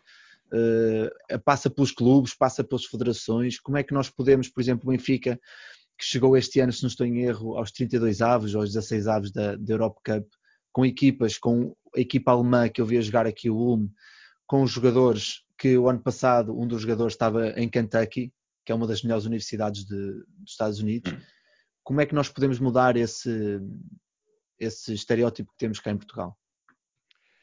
Olha, te, te estava a dizer antes que, que, me, que menos culpa tem disso, que menos culpa tem é os treinadores das equipas portuguesas que estamos na Europa e os, e os atletas que damos o litro e traballamos moito e lidamos con moitas dificultades. Primeiro, para as equipas portuguesas competir en Europa ten moitos handicaps, maiores que outros, e non vou entrar agora no que já sabemos de máis leque, máis opsoes no, no, eh, no mercado, non? un leque maior de opsoes por ter máis vagas de estranxeiros, ta, ta, ta, ta, ta, ta. non ten nada a ver, non é só, non é só iso, non? outras cuestións logísticas, tamén, eh, deslocamento, há tamén calendarização de probas, há moita coisa, mas o, o, os, o, as competições mm, europeas nos últimos anos acho que son moito máis dignas. O que eu coñezo, non falo do de antes, o que eu coñezo, o percurso do Benfica e o percurso que o Porto teve. Eu te estou a falar de unha FIBA Europa, unha Elisauna que non gañamos ningún jogo. E me telefonan de España e me dan os parabéns. E de Portugal ninguén me dá os parabéns, claro. Primeiro, vamos con un emblema moito pesado, Porto Benfica. Claro. Moitas veces eh, un emblema, eh, moitas veces non, un emblema que noutros contextos desportivos, noutras competições, ten un estatuto vencedor que no basquetebol non ten. Estás a ver? Por tanto, algunhas veces para o adepto, para o adepto que está a ver a miña equipa xogar no caixa, se ninguén lle está a explicar o que temos enfrente e o nivel do que temos enfrente, el único que está a perceber é que nós gañábamos por 4, falta un minuto e acabas por perder por 6. E entón tú és un incompetente. Eles non sabe que estamos a defrontar eh, pois a, a, a moitos dos mellores xogadores do mundo, non? probablemente. E depois nos faltan esas janelas de visibilidade que había, non? desde a comunicación social, eu acho que coñecer mellor e saber vender mellor o, o difícil que é este percurso que Benfica teve esta época e que nos anos anteriores tivemos Benfica e Porto na Europa, acho que a propia Federação faz un moito bon traballo e faz con moito esforzo e tenta mellorar o seu site mas non chega, desde o meu ponto de vista, o SAI da Federación Portuguesa de Basquetebol é pobresiño, é muito limitado en termos de, de promoción das equipas, eh, do, das equipas sí, da propia liga, eh, da propia liga uh -huh. LPB, non? a dificultade que unha persoa que non esteja por dentro do basquetebol portugués ten ás veces para chegar ao calendario, estatísticas, tal, é, é complicada. Non? Te digo isto porque teño, falo con moitas persoas de fora de Portugal e, e queren saber isto ás veces, non? A falta de resumos de vídeo, etc, etc. Entón, nós non temos janelas que den visibilidade a isto, a isto que nos facemos. E percursos que, que coñece ben o basquetebol. Como te decía, pa, para, para treinadores españois da Liga ACB que a miña equipa perca no prolongamento en Antuerpia, que esteja a gañar ao Nanterre en París nos últimos minutos, que o Nanterre sofra para nos gañar aquí, Claro, me telefonan e me dan os parabéns. Eu non quero que me den os parabéns aos adeptos portistas, porque perdemos, é lógico, e, te, e están tan lixados como estou eu. Mas que ten o reconhecimento coa estrutura, non é?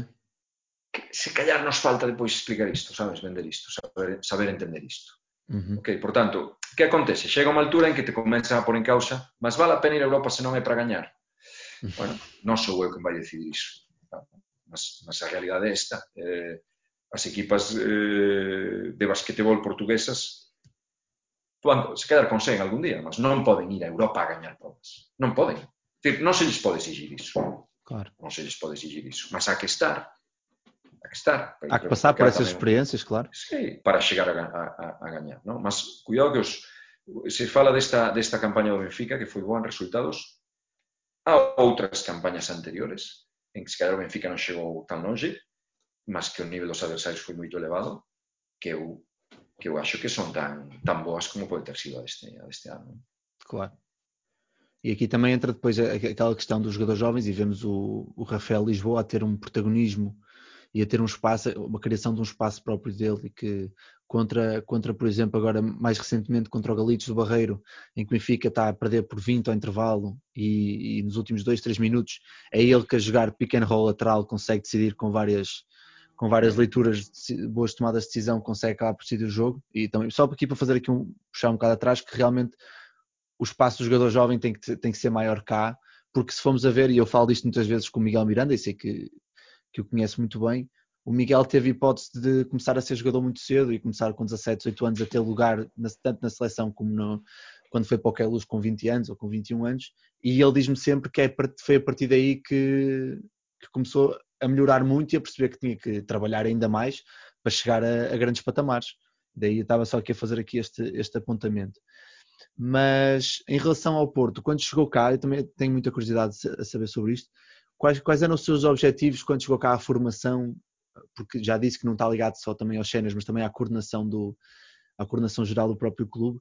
Quais foram os seus objetivos quando chegou cá em relação à coordenação e o que é que queria fazer da formação do, do Futebol Clube do Porto? Quando, quando eu chego ao Porto, lembro, lembro depois daquela época que non foi ben sucedida, a reunión con o Fernando Gómez e o Fernando Asunção, teño moito presentes as palabras deles, que dicen, olha, nós queremos contratar moxo para mudar as coisas. Eles dicen, queremos mudar as coisas. E eu digo, mas que mudar as coisas?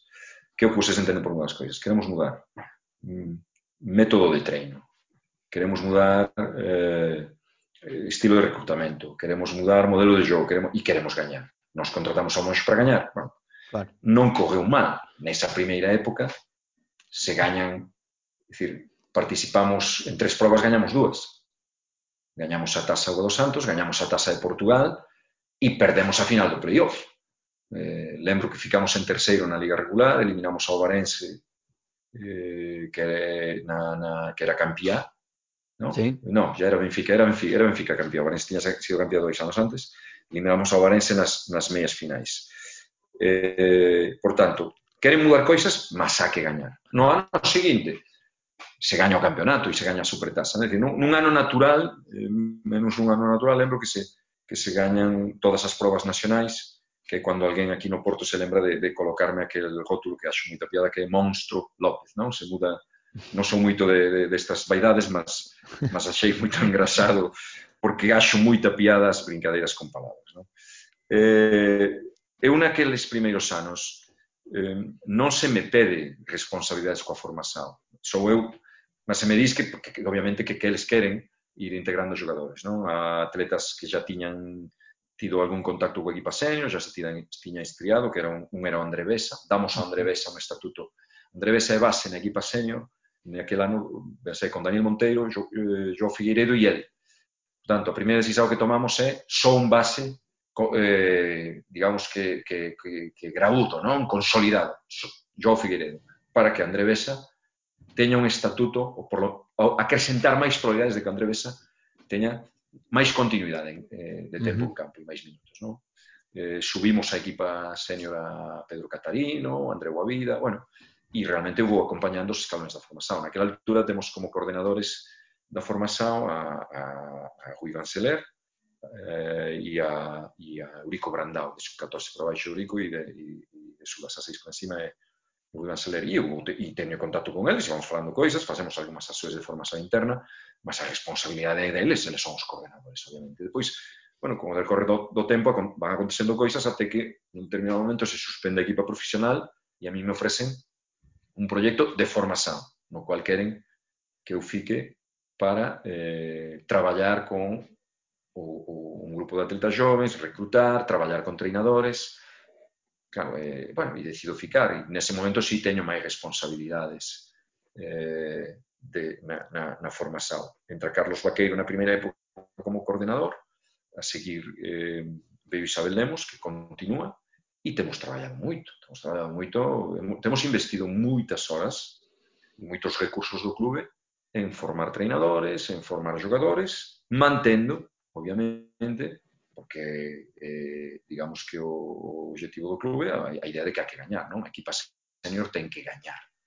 Eh, gañamos as primeiras probas nas que estábamos, eu, eu dou relativa importancia a gañar relativa importancia, decir, dou, entendo que, que, que, que para algunhas persoas é necesario, mas a mí me dá igual que un, nosa equipa sudas a seis seja campeá distrital ou non. non non considero que o traballo é ben feito por ese motivo, non? Há outras coisas que vou avaliar máis, non?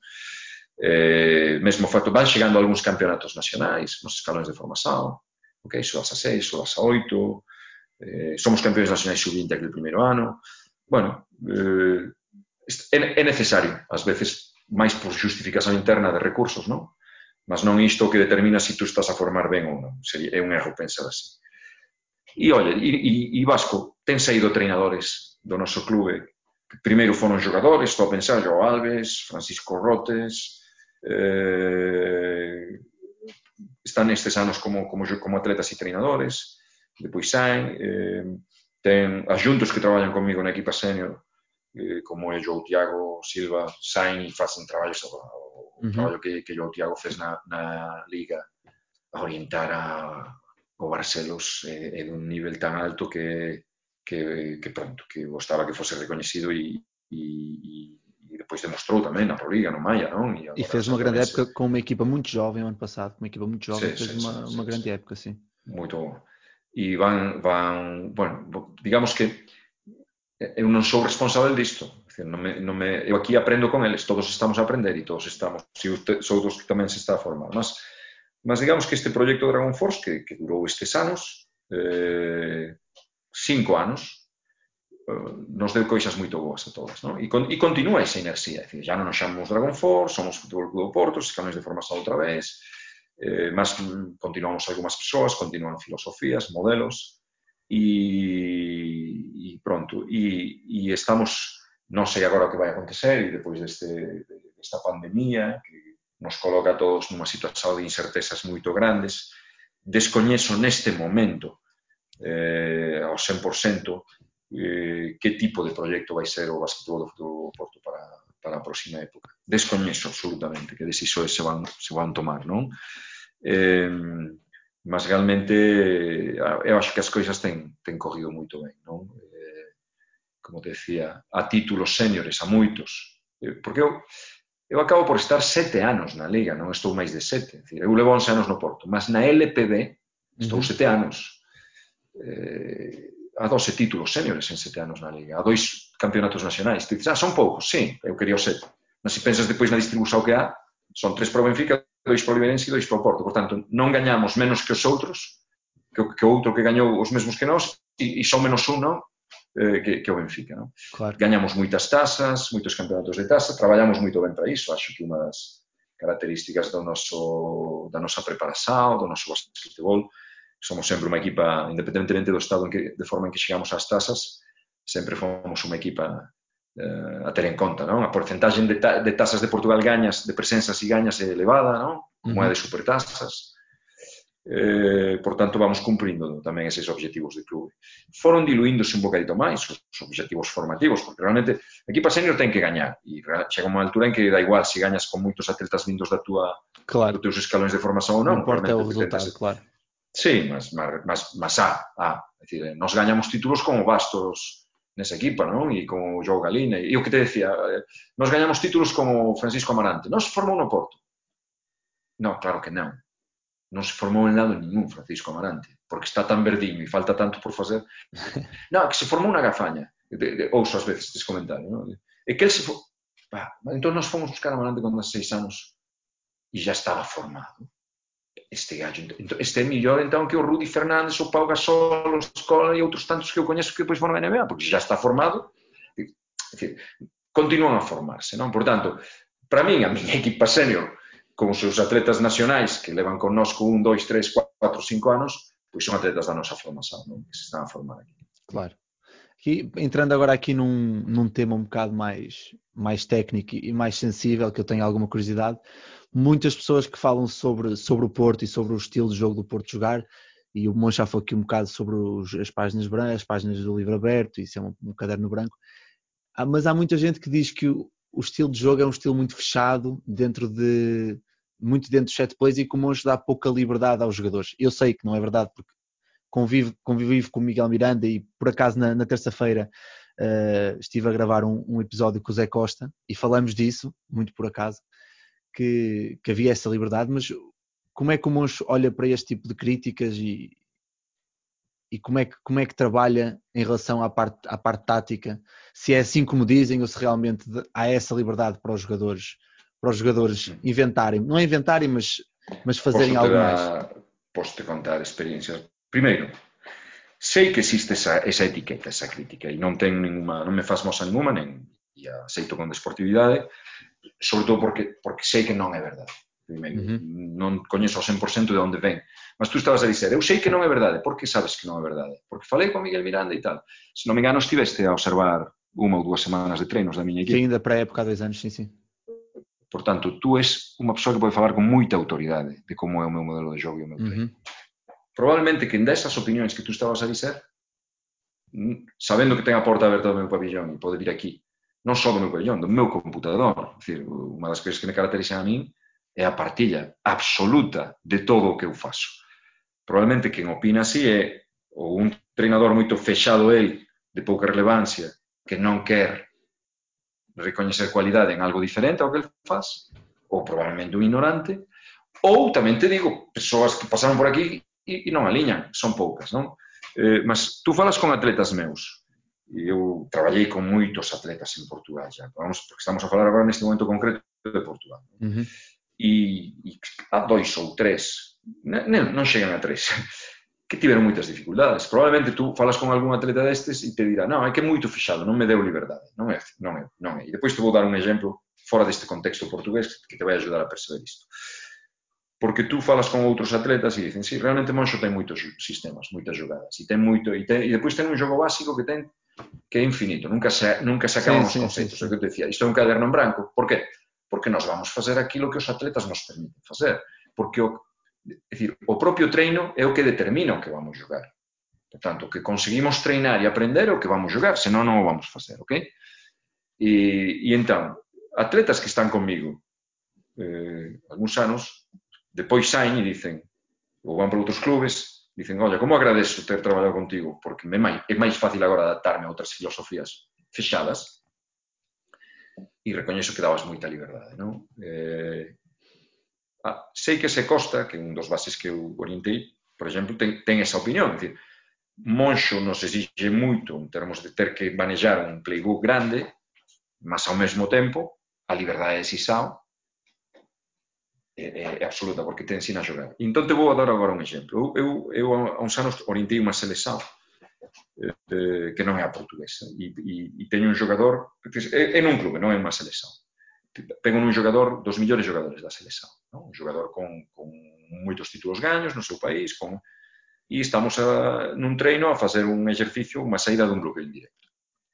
e entón, eh, bueno, traballando tomada de Sisao, criando criando no propio exercicio eh, colocando unha serie de estímulos que, que a leitura e obrigan a interpretación de xogo, non só a desenvolver as habilidades técnicas, sino tamén a táctica individual, percebo que aquel xogador ten dificultades, non?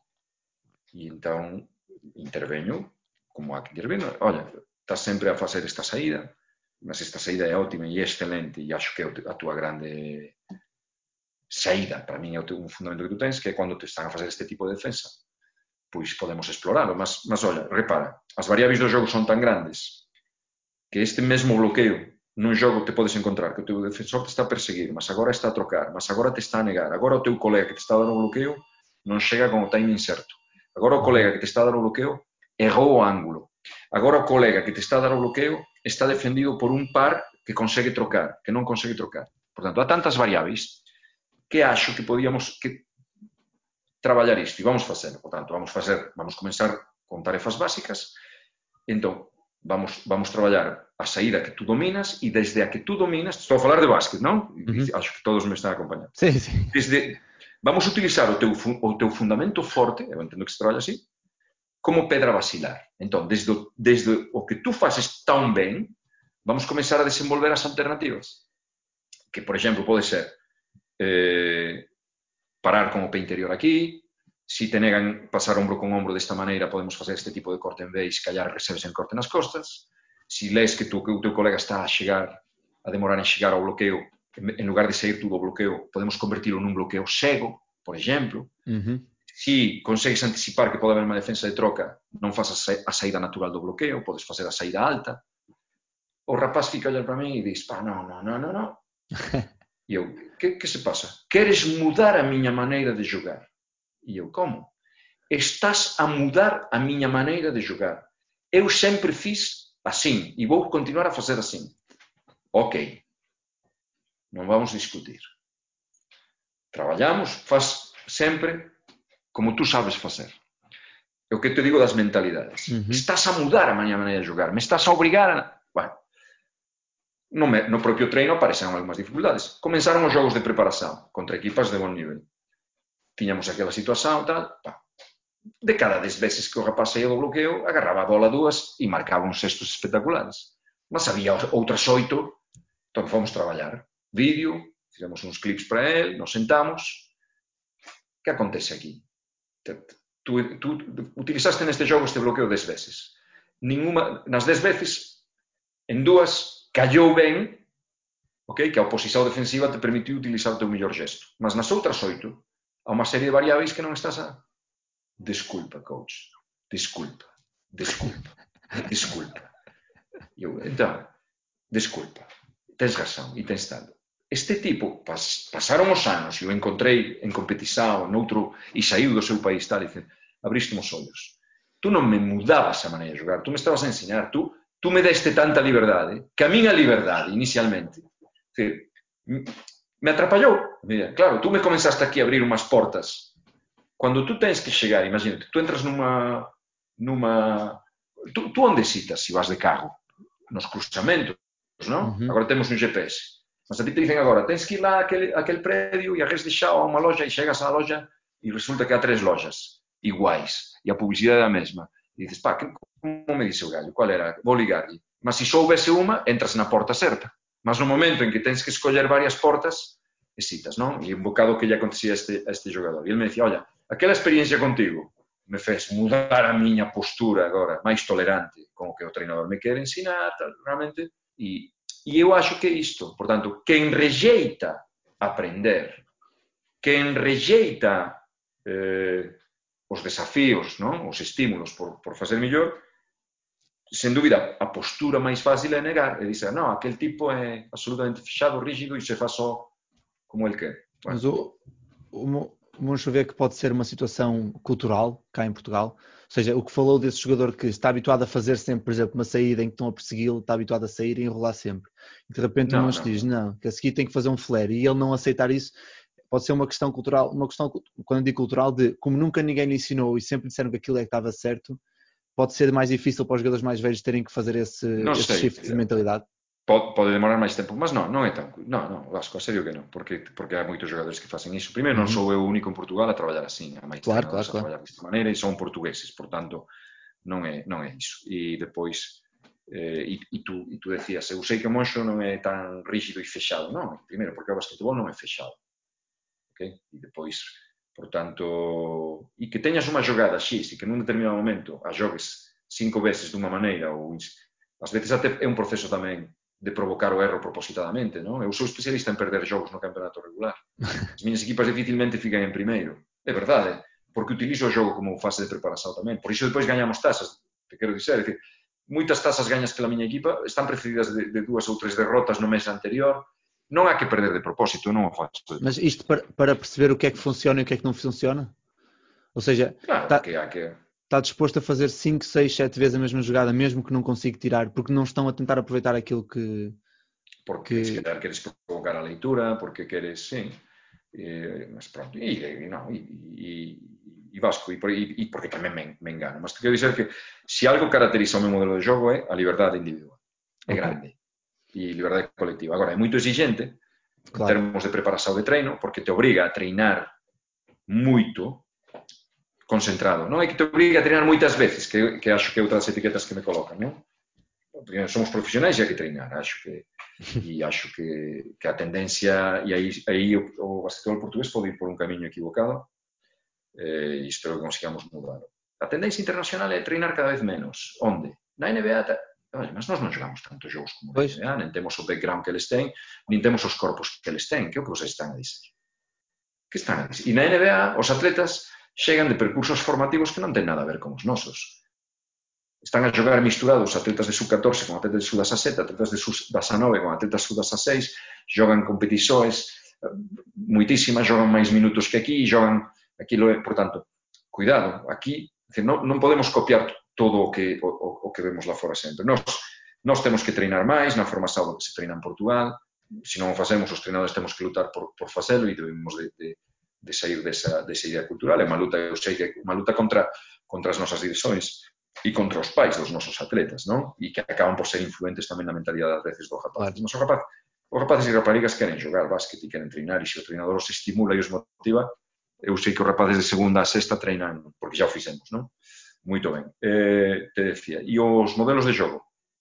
Non, non é cultural vasco. En Portugal há máis persoas a treinar e xogar como eu, e pasaron moitos atletas pelas miñas maus que recoñecen eh, que é divertido e é positivo traballar nesta, desta maneira e xogar desta maneira, e, e quen diz que o contrario, sabes tú mellor que eu quen dis o contrario, por tanto, se calhar non me debías estar a entrevistar a mí debías estar a entrevistalo a él e él con argumentos objetivos se calhar demostrado mas é difícil sabes? Claro. Eh, y, y, probablemente o demostre e vamos, e podemos dar a razón en todo caso, porque ya te digo, a, a, a mil, a mil maneiras de facer as coisas e eu non digo que a miña seja a millor. Muito bem, aqui só para terminar, para, para também dar um contexto agora do que foram os últimos dias, nós já falamos isto em off, mas uh, infelizmente as competições, ou felizmente, tendo em conta as, as, circunstâncias em que vivemos, as competições nacionais foram, foram canceladas e não, não, não vai ser possível continuar para perceber quem é que, quem é que poderia ser o campeão nacional este ano. Como é que a equipa e o Moncho enquanto treinador e enquanto modelador, moderador de uma equipa tão grande, como é que foi a mudança de mentalidade de ok, esta época já acabou, vamos já preparar a próxima ou tirou algum tempo para, perceber o que é que vai acontecer? Como é que estão a ser estes dias agora de transição? Bueno, não, não, foi fácil. Eh, eu, eu percebia que realmente era moito difícil voltar a xogar, mas mantive, porque tamén era a opinión do meu clube e a que defender, teño esa responsabilidade e obrigação públicamente primeiro que concorda, eu concordo con o que o clube dis, mas é que publicamente teño que defender a, a posición do meu clube, non? Claro. Porque, por, por, por compromiso, por responsabilidade.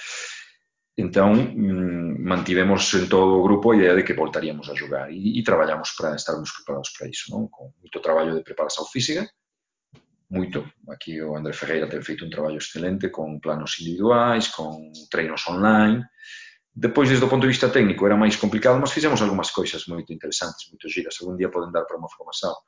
O, o meu adjunto João Pedro fez un, un, un análise individual. Imagina, te dou exemplos. Vamos pegar en todas as situações de pick and roll de Brad Tinsley e vamos facer un mapa de finalizações e vamos eh, perceber realmente eh, onde temos mellores percentaxes eh, ou de pase, no? de, de eficacia de pase, uh -huh. eficacia de lanzamento, se o pick and roll é dinámico, se non é dinámico, se o pick and roll é isolado, se non é isolado, se é coa mão direita, se é coa mão esquerda. Todo isto apoiado en vídeo e en estatística, mandamos isto aos jogadores para que eles se avaliasen. Non conseguimos facer con, tu, con todos, non? porque tamén cada atleta é diferente, mas mandamos ao Sasha Boroñac eh, o seu traballo de post-up e xogos en bola, mandamos ao Miguel Queiroz o seu traballo como roller, cando el bloquea directo. Uh -huh como é o seu percurso como roller, que podemos mellorar, cando facer short roll, cando facer deep roll, cando facer pop, si, faz mellor, si é mellor roller eh, cando o seu último apoio é co pé esquerdo ou co pé direito, eh, e, e apareceron cousas moi interesantes, eh, que para min como treinador, agora si, si, si teño a oportunidade de voltar a traballar con eles, que non sei se si, si, si continuaremos xuntos, mas se si teño esa oportunidade, eh, nos vai permitir eh, facer coisas moito interesantes, non? E, bueno, fixemos o mesmo con Tanner McGrew. Este traballo nos permite que o atleta manteña, primeiro, unha, unha ligação á, á parte táctica, criamos estímulos nel, non? De, de vontade de continuar a aprender, creamos expectativas de futuro, é dicir, cando voltemos aos treinos vou facer mellor aquilo, Claro. E acho que estábamos, estábamos ben preparados para si se reiniciaba o campeonato. Finalmente non se reiniciou. E que vamos facer agora? Teño unha reunión amañá eh, naqueo, naqueo departamento médico do futuro do Porto traza un plano de, con todas as modalidades e que vamos a, a ver eh, uns planos de, de volta ao traballo. Non? Ya, ya desde o punto de vista da preparação da próxima época. Non? Claro. E eu, e eu, obviamente, vou participar desa preparação e eu teño contrato até 30 de junho e vamos facer todo para que quen continuar connosco e, e, e quen no futuro eh, si posso ser o treinador excelente que este traballo que facemos até 30 de junho me, me sirva e se non sou o treinador quen, quen vier que possa dizer, e eu quero estar orgulloso disso, o Moncho nos ajudou a preparar ben esta, esta época. Claro. Muito bem, Moncho, da minha parte é tudo, foram, quase duas horas de conversa que, em que eu tirei muitos apontamentos e de certeza quem nos vai ouvir que também tirou e quem, quem aguentou até aqui tem que aguentar até ao fim e tirou muitos apontamentos. Queria-lhe só agradecer mais uma vez publicamente por, por ter aceito o convite e porque para mim é um prazer, é um prazer tê-lo aqui, porque lá está, porque sigo o trabalho já há alguns anos, já vi algumas pré-épocas, uh, na altura a convite do professor Rui Gomes, que também deixa aqui um, um obrigado especial, porque foi alguém que sempre me, me apoiou nestas coisas, e, e, espero que tenha gostado acima de tudo, espero que tenha sido do seu agrado também estar aqui a falar. Não sei se quer dizer alguma coisa antes de fecharmos o, a emissão. Tentarei, sim, tentarei ser breve. Primeiro, obrigado eu. Obrigado, obrigado eu. Que debían de terte advertido que eu falaba moito e se quedar xa non me convidabas, mas gostei moito de partillar este tempo contigo, continúa, continúa, isto é moito bon, e pelo que teño ouvido outras persoas, a moita aceitação e tens moito acompañamento.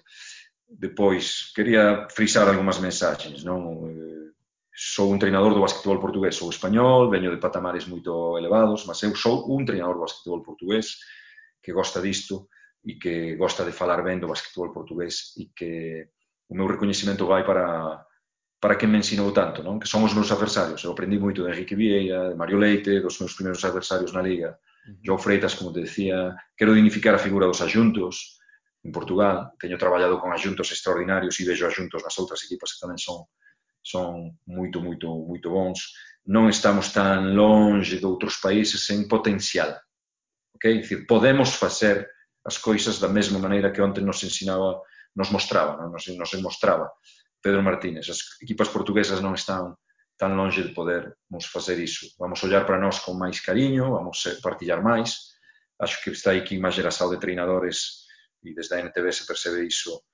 Eh, as persoas con que teño falado son, son persoas con moita motivación pela partilla de coñecimento, por abrir portas de pabillón para treinar, por, pela partilla de, de material, de arquivos. Aproveiten iso, porque nisto sí que en España fomos, uh, acho, non te digo pioneiros, mas comenzamos há moitos anos a facer isto, non? Eh, eh, a transmitir, a non nos fechar, a non nos esconder. Eh, mas para iso hai que ser tolerantes, claro. Para iso hai que recoñecer cualidade no que estou a ver. Entender que se si el faz diferente a min, isto me vai facer a min millor, porque é outra claro. maneira.